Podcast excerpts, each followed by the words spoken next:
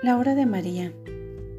En esta hora, proponte cambiar de vida y lleva contigo un maletín cargado de esperanza.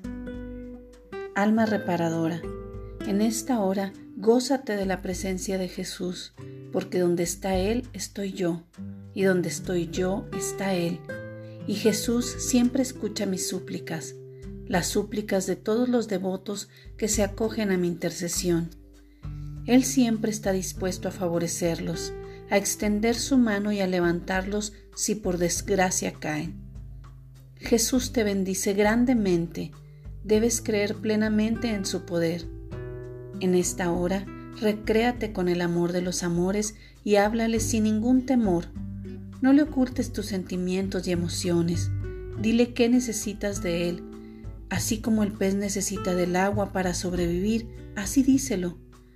Dile que acreciente en ti la virtud porque a veces flaqueas y sientes que estás a punto de caer y no quieres volver a tu pasado, pasado que ha sido totalmente perdonado por Dios.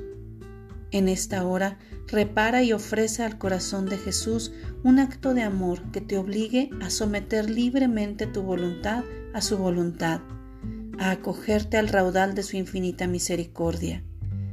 En esta hora, repara, debes saldar tu cuenta, debes estar a paz y a salvo con el Señor.